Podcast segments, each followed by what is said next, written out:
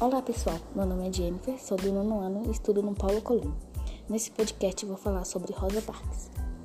No dia 1 de dezembro de 1955, Rosa entrou para a história por se negar a ceder a um branco o seu assento em um ônibus nos Estados Unidos, pois naquela época o racismo era muito forte, pois nos ônibus tinham lugares separados para brancos e negros.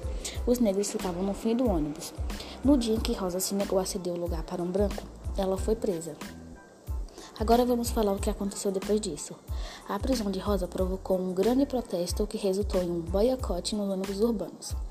O movimento contra a, segre a segregação durou 382 dias. Isso terminou em 13 de dezembro de 1956. Foi o primeiro movimento contra a segregação que saiu vitoriosa em solo norte-americano. Enfim, o racismo hoje ainda acontece constantemente e devemos lutar para que um dia isso acabe. Vocês gostaram do movimento que Rosa girou? Então, gente, é isso. Até a próxima.